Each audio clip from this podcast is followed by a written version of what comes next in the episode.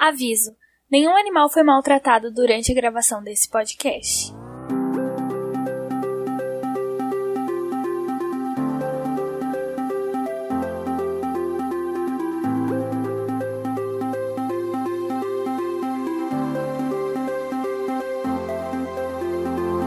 Salve, salve seres humanos da Terra e todas as formas de vida espalhadas pelo multiverso. Transmitindo diretamente de uma superposição quântica, eu sou o Vulto e nós somos o Observador Quântico.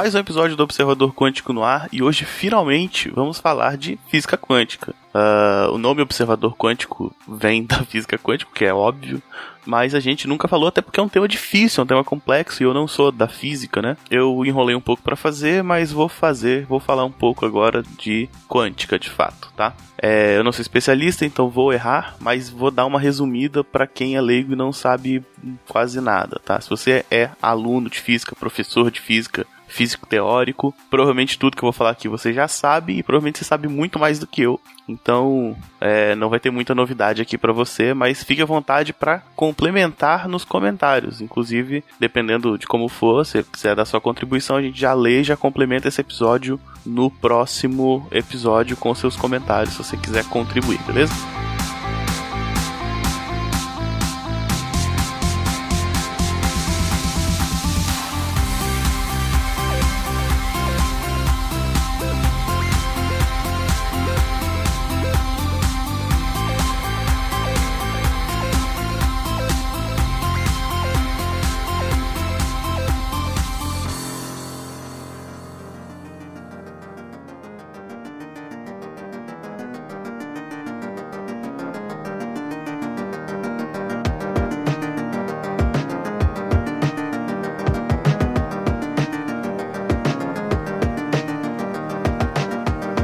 Hoje eu quero falar do gato de Schrödinger. Schrödinger. Primeira coisa que eu tenho que avisar é que eu não sei como pronuncia o nome do cara, então eu vou falar Schrödinger mesmo. E é possível, provável que esteja errado, mas é a vida. Por que, que eu quero falar desse caso do gato aí, do Schrödinger, Schrödinger? Porque é um desses temas que todo mundo já ouviu falar, todo mundo sabe que existe esse termo, essa coisa, mas todo mundo ouviu falar de alguém que ouviu falar e não sabe muito bem, vira aquele telefone sem fio maluco. Todo mundo acha que é alguma coisa, mas no fundo é outra coisa totalmente diferente, né? E a ideia é desmistificar e talvez trazer alguma reflexão aí sobre esse tema, beleza? Então vamos lá.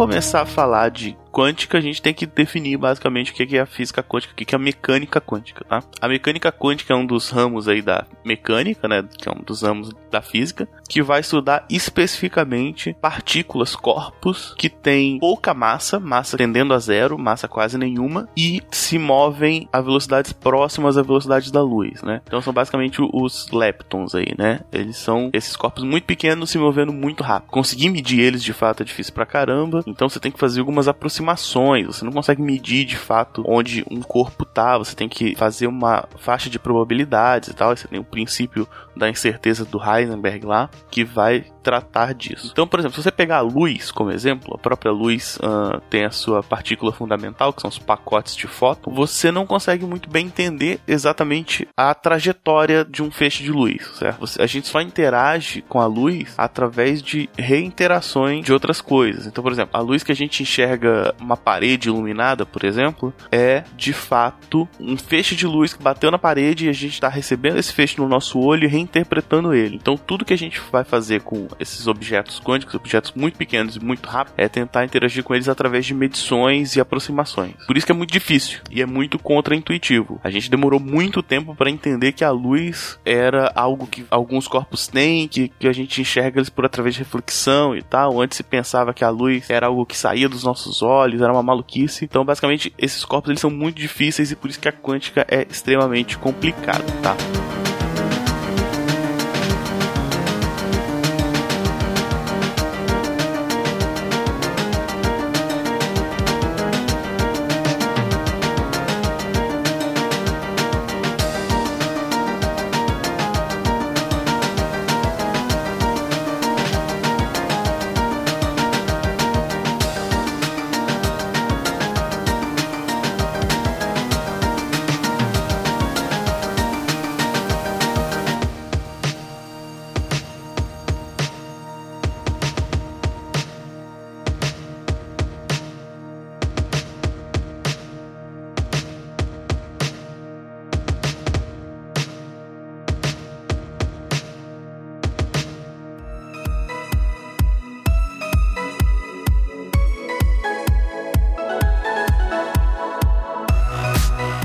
Para chegar no gato de Schrödinger, de fato, a gente tem que passar antes por uma coisa chamada experimento de dupla fenda. O que, que é esse experimento, tá? Basicamente, em algum momento você tinha essa discussão se a luz ela é partícula ou se é onda, certo? E aí surgiram duas teorias, né? Uma teoria corpuscular que acredita que a, a luz se propaga como partícula e a teoria ondulatória que acreditava que a luz se propagava como onda. Né? E aí você tinha galera batendo cabeça com isso. No fundo todo mundo dava certo, porque a luz ela meio que se comporta como as duas coisas.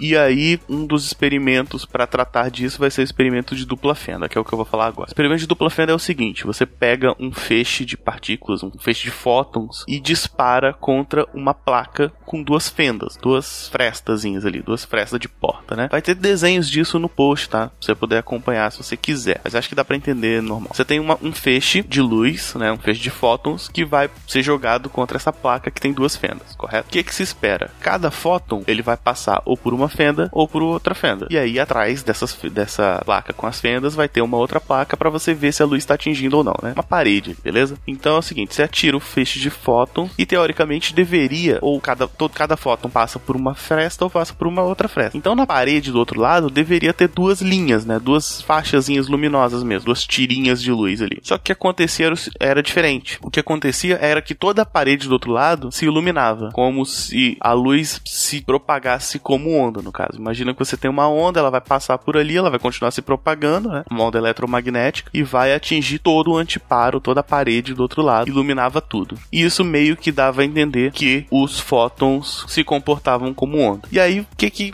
a galera pensou? Pô, mas isso meio que não faz muito sentido, né? E aí, quando você tenta medir uh, fóton por fóton para onde o fóton tá indo, você coloca um aparelho de medição ali, percebia que esse efeito passava. E aí aconteceu o efeito esperado no começo, que era duas faixas muito bem definidas ali atingindo a parede. E aí que a coisa começa a ficar realmente maluca, porque você tem o seguinte processo: a luz se comporta de um jeito quando você não está medindo e quando você está medindo, a luz se comporta de outro jeito. Ou seja, o fato de ter um observador, o fato de ter uma medição acontecendo, altera o efeito do evento. Daí que vem o nome do podcast, que é o observador quântico, que é o observador que altera a realidade. Tem esse lado lúdico de a gente estar tá alterando enquanto a gente pesquisa, estuda e tal. Mas voltando ao tema, então, o experimento de dupla fenda, ele tem esse fator, uh, essa descoberta aí, né, de que quando você está observando, quando você tenta fazer a medição medição, essa medição, o fato da medição existir, altera o resultado do evento em si. Isso é complicadíssimo, isso foi levado em consideração por, por uma galera, porque realmente é, é um troço complicado, né? De você tirar uma conclusão lógica disso.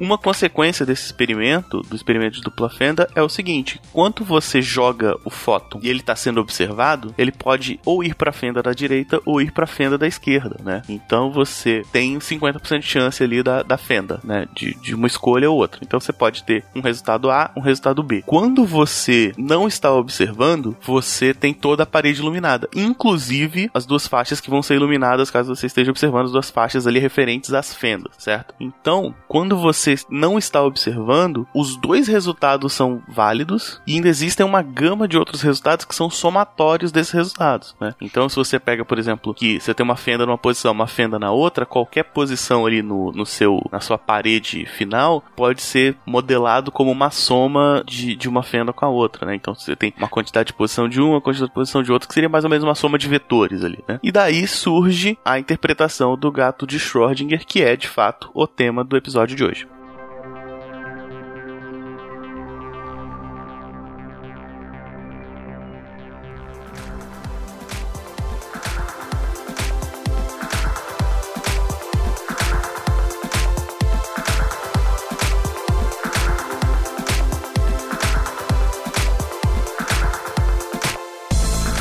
Experimento do gato de Schrödinger, primeira coisa que você tem que lembrar é que é um experimento imaginário, um experimento mental. Nenhum gato foi morto, não colocaram de fato um gato numa caixa com veneno para ver o que acontecia, tá?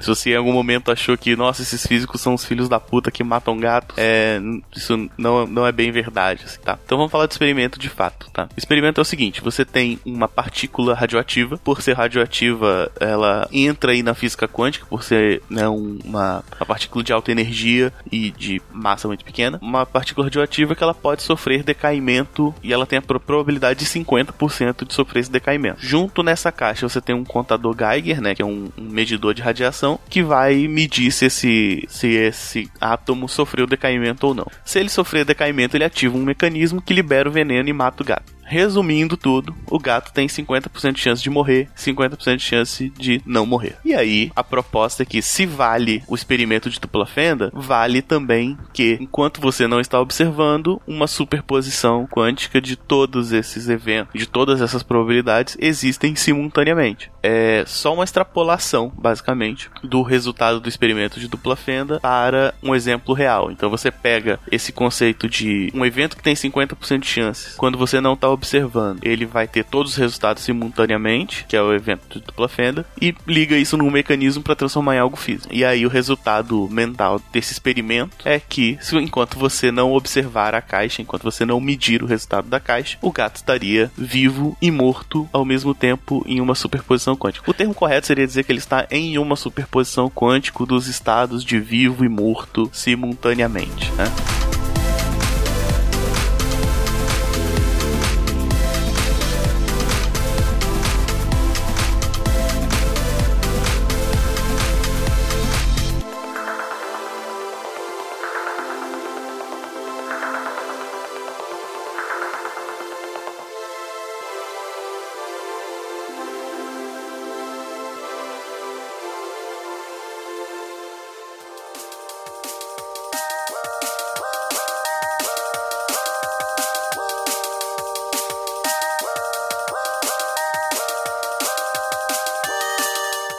Para que serve esse experimento mental? Na prática, para nada. Na prática, ele é só uma alegoria imagética, conceito que você cria uma piadola para descrever como o experimento de dupla fenda e seu resultado é muito complexo, tá? Então, resumindo, experimento de dupla fenda, você tem que a forma como a luz ou uma, uma, um corpo quântico se comporta é dependente do observador, dependente de estar sendo medido ou não, o que vai, vai fazer sentido ali com o princípio da incerteza do, do Heisberg. E aí o experimento do, do gato de Schrödinger é só uma extrapolação disso para mostrar como isso é estranho, tá? O Einstein tinha feito um experimento parecido, ele não botava muita fé, mas ele tinha feito um, um descrito um experimento parecido com um barril de pólvora. Então, um barril de pólvora que estaria explodido ou não explodido ao mesmo tempo. E aí o Schrödinger extrapolou mais só para botar um gato para causar ali uma comoção, né? O gato tá vivo, o gato tá morto. Realmente o gato, um gato vivo e morto ao mesmo tempo gera muito mais interesse do que um barril de pólvora meio explodido ou não explodido, tá? Uh, para todos os efeitos, o Schrödinger, ele era de fato um físico que produziu bastante em seu tempo, tá? Ele não era só um malucão que inventou esse experimento do gato e morreu logo em seguida. Então,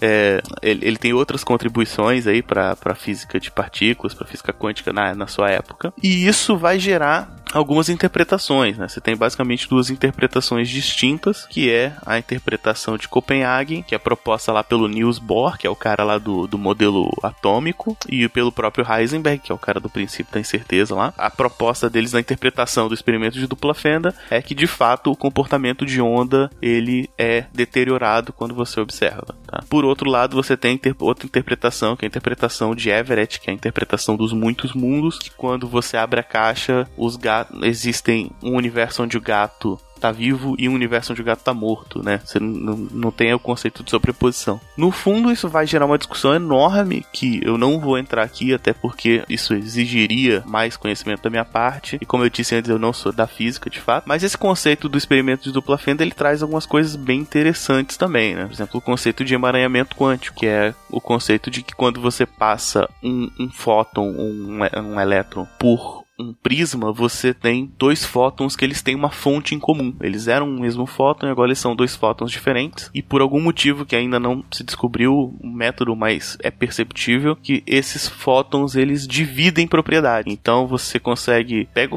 dois fótons, passa por um prisma, rebate eles para lugares diferentes e misteriosamente algumas interferências que você causa em um são sentidas em outro. Então você pode, sei lá, transmitir informação através disso. Joga um elétron para o lado, joga um elétron para o outro, afeta um um e percebe essa esse efeito em outro. Um dos efeitos disso é um efeito estudado por uma brasileira, inclusive, chamada Gabriela Barreto Lemos, que está trabalhando com o conceito de fotografia quântica, que é muito bacana também. Bom, é, eu não vou entrar muito em aprofundar muito no conceito, mas é basicamente o seguinte: você pega um fóton, joga num prisma, separa dois fótons, um desses fótons vai interagir com o objeto, e essa interação que esse fóton teve com o objeto vai ser percebido captando o outro fóton. Então você joga um fóton no prisma, um fóton interage com o objeto e some, vai, e, e não é captado por ninguém, e, a, e o emaranhado dele, a cópia dele, o lado B dele, vai atingir lá um receptor, um papel ou um receptor digital, de fato, né? E aí consegue se perceber. Então, basicamente, você joga um feixe de um lado e mais pega o resultado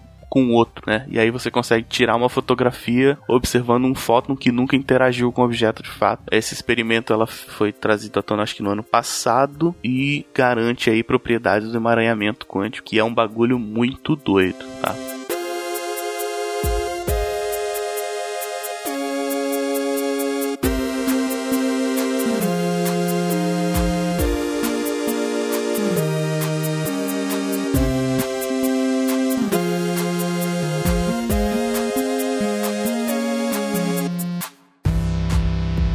Acho que já tá muito longo aqui, na verdade, então vou fazer o resumão para fechar. Então você tem experimento de dupla fenda, um experimento que garante que quando você está observando uma interação, ela funciona diferente de quando você não está observando. Experimento do gato de Schrödinger é um experimento mental que pega esse conceito da dupla fenda e extrapola para um caso mecânico, né? Um caso onde você tem um aparato que vai reagir ao evento quântico e vai transformar em algo físico, que é a liberação do veneno para matar o gato tá? Então, basicamente, é um experimento mental para exemplificar o conceito do experimento de dupla fenda. Emaranhamento quântico é o conceito de que dois fótons que foram separados, eles podem ter alguma ligação. O estranho é que essa ligação, ela, um fóton consegue passar informação para o outro e ainda não se sabe qual é o meio. Inclusive, parece ser um meio onde a informação é passada numa velocidade mais rápida que a da luz. E fotografia quântica é um trabalho novo aí de uma brasileira que vale a pena a gente voltar aqui para falar dele, que é o conceito de que você consegue captar a informação de um fóton fóton, sendo que esse fóton não tem de fato essa informação, quem tem é um outro cara que tá emaranhado a ele. Resumo do resumo: física quântica é complicada pra caramba e nenhum gato foi ferido nesse podcast.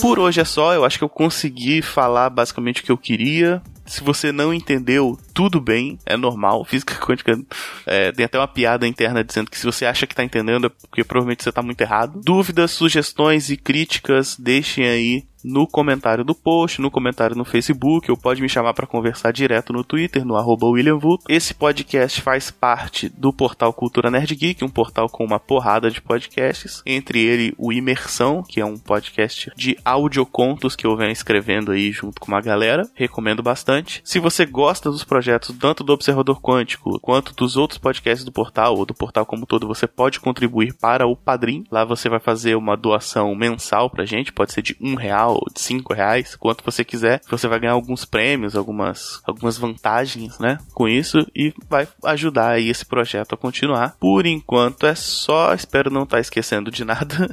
A frase do evento de Páscoa é: Ele passou pela janela. Um abraço, tchau e encerrando a transmissão.